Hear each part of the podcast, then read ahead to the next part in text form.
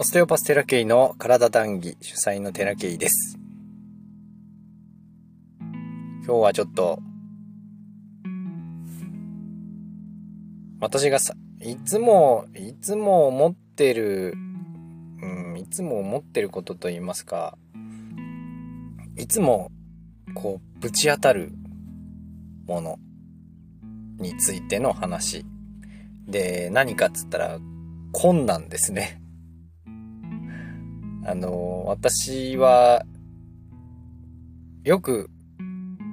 こう、自分が主観で、自分の感覚として、えー、っと、大変なこと、困難なことにぶち当たります、よく。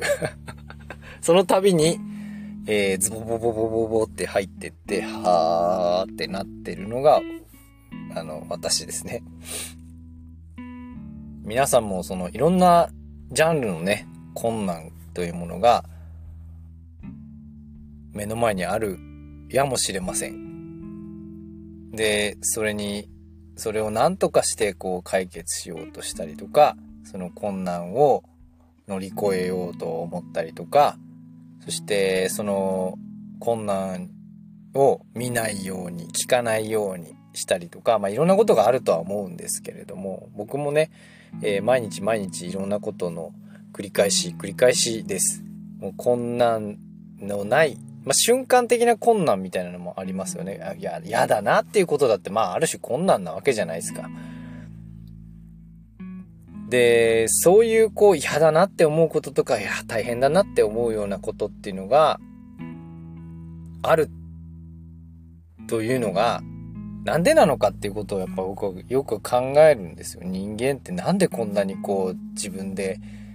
作ってるっていうこともあるけれども、その、なんで困難にぶち当たるんだろうって。で、ぶち当たらない人も中にはいるかもしれないですね。つらーっと生きてつらーっと死んでいくっていう人も もしかしたら中にはいるかもしれないんだけど、ほとんどの人がそれなりの困難を経験しているはずです。その、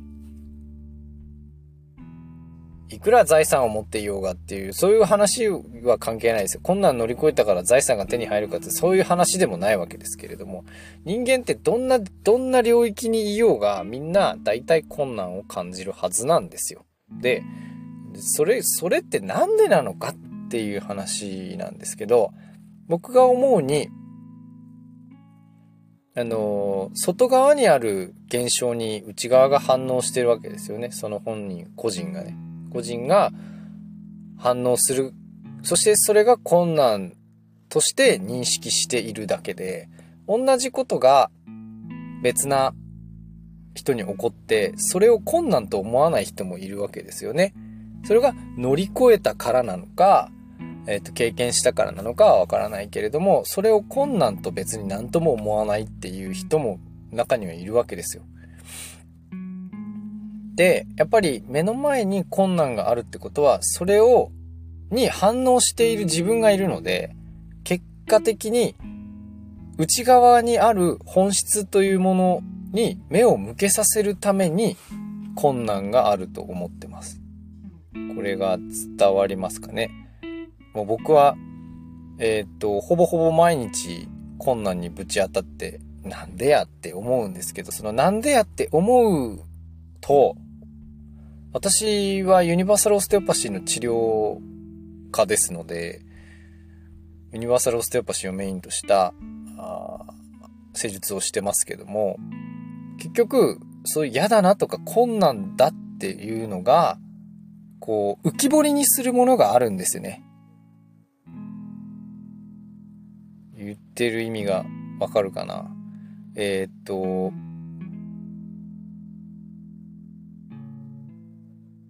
前に、あの、核反の話したと思うんですけど、沈殿しているものがあるんですよ。そこに。で、その沈殿しているものっていうのは自分じゃ意識していないとこですよね。無意識です。無意識だと思ってください。無意識領域だと思ってください。その無意識な領域、自分で認識できていない領域が、攪拌することによって、こう、混ざりますよね。で、その混ざった結果が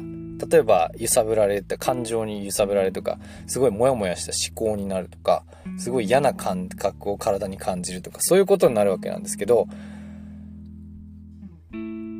その奥にある、その底に沈んでる沈殿した自分に、その、いらない、必要のない、え、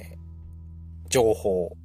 をガーってこう書き回すことによって浮いてきますよね。浮いてくるもしくは混ざってきます。その浮いてきたものっていうのは意識に上ってくる。それが嫌なように見えさせてる。困難の、まあ、根っこみたいな感じなんですよ。で、その困難の根っこは、奥に潜んでるものだから、困難があることによってでしか浮き上がってこないんですね。だその浮き上がってきたものにちゃんと目を向けないと、また静かになったら沈んでいくんで。だから浮き上がってきた時が実はチャンスだったりするんですけど、そういうこう経験をずっとしていない。ずっと安泰な、何でもないっていう状態がずっと続いている人の場合、一切本質に目を向けなくていいわけなんですよ。自分の本質に目を向ける必要がないんです。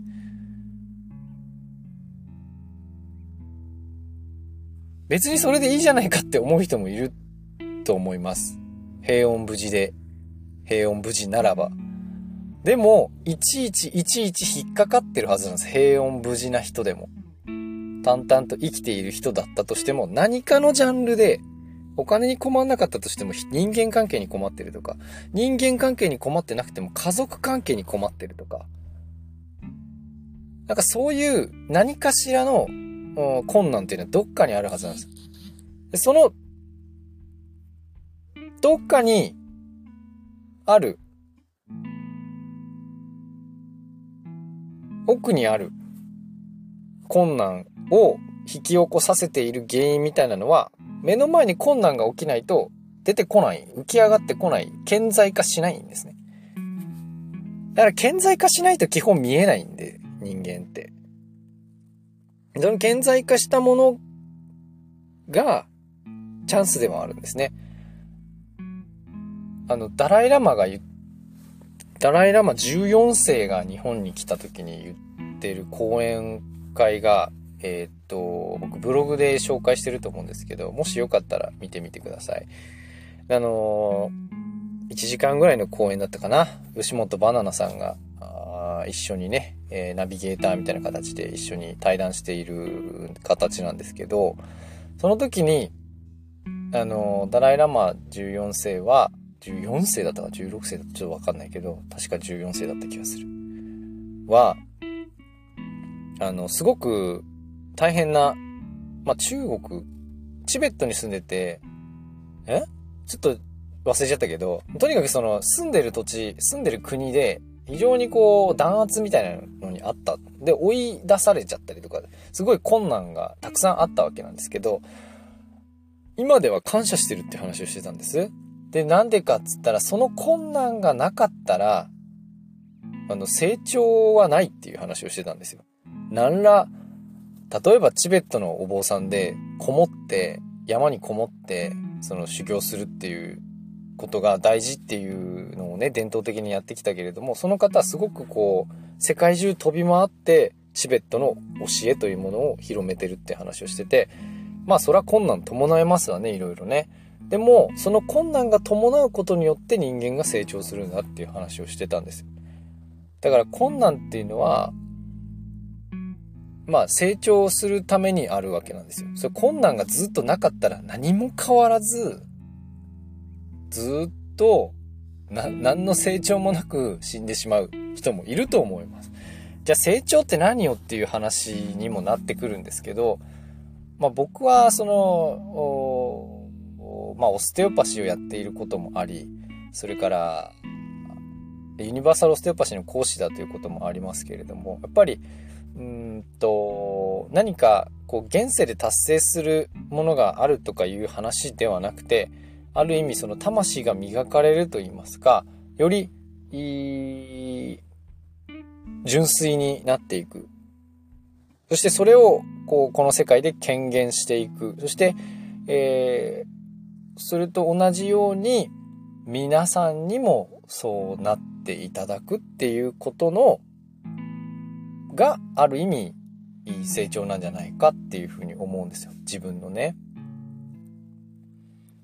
物質的なもので測れば、もうなんかお金がどうとか、その人脈がどうとかいうことになるのかもしれないけど、別にそんなことは正直どうでもいい。死んだら終わりじゃないですか。か死んでも残る